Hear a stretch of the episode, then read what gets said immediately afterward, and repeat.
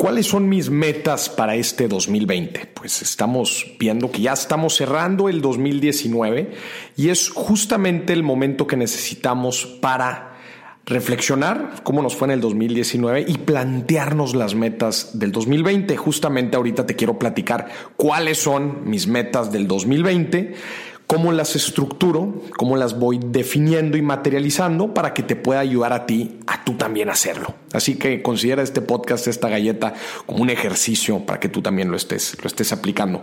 Número uno, yo divido mis metas en profesional y personal. Tengo mis metas, vamos a llamarla en mi vida profesional y como persona, como Maurice. Primero, la parte profesional, Número uno, triplicar el alcance que tengo eh, actualmente a través de mis distintas plataformas de redes sociales. Triplicar, ese es mi número. El crecimiento que he tenido hasta ahorita, pues ha sido un tanto exponencial. Entonces, pues definitivamente el triplicar se me hace inclusive hasta conservador para el próximo año. Dos, establecer ahora sí mi plataforma. No sé si has tenido la oportunidad de, ingresar a www.morisdieck.com. Es un lugar en donde voy a tener herramientas, cursos, libros, voy a tener muchísimo material y bueno, también va a estar ahí la comunidad. Y uno de mis objetivos es consolidarla en el 2020. Tres, fortalecer también eh, la educación financiera en las escuelas. Tengo un, un programa que se llama Cashin que es justamente eh, programas de educación financiera para primarias y secundarias. Eh, pues actualmente, por todo el trabajo que he tenido, pues la verdad es que no lo hemos podido eh, promover mucho, pero parte fundamental del 2020 es empezarlo a promover.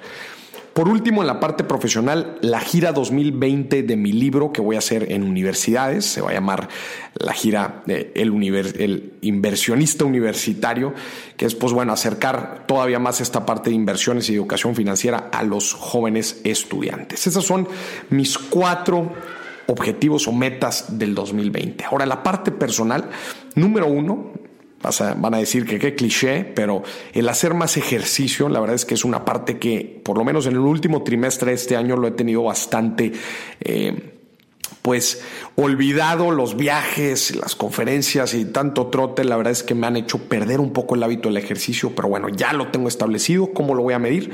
Ejercicio todos los días.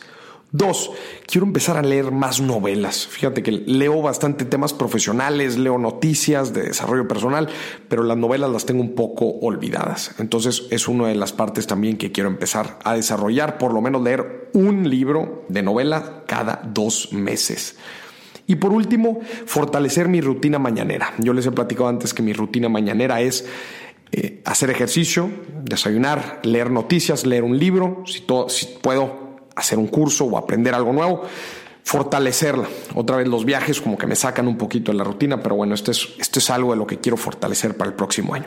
Estos son mis metas, tanto profesionales como personales, tangibilizadas a cuánto específicamente, cómo se ve cuando cumple esta meta, pues ya te platicaba, triplicar el alcance que tengo, leer un libro cada dos meses, muy específicamente qué es lo que quiero conseguir y esto mismo me va a dar a mí la pauta para ir revisando cómo voy. Te invito a que tú también hagas este ejercicio para ahora que termina el 2019 y empezamos el 2020. ¿Cuáles son tus objetivos? ¿Cómo los ves tangibilizados? ¿En qué plazo de tiempo específicamente? ¿Y cómo se ven realizados?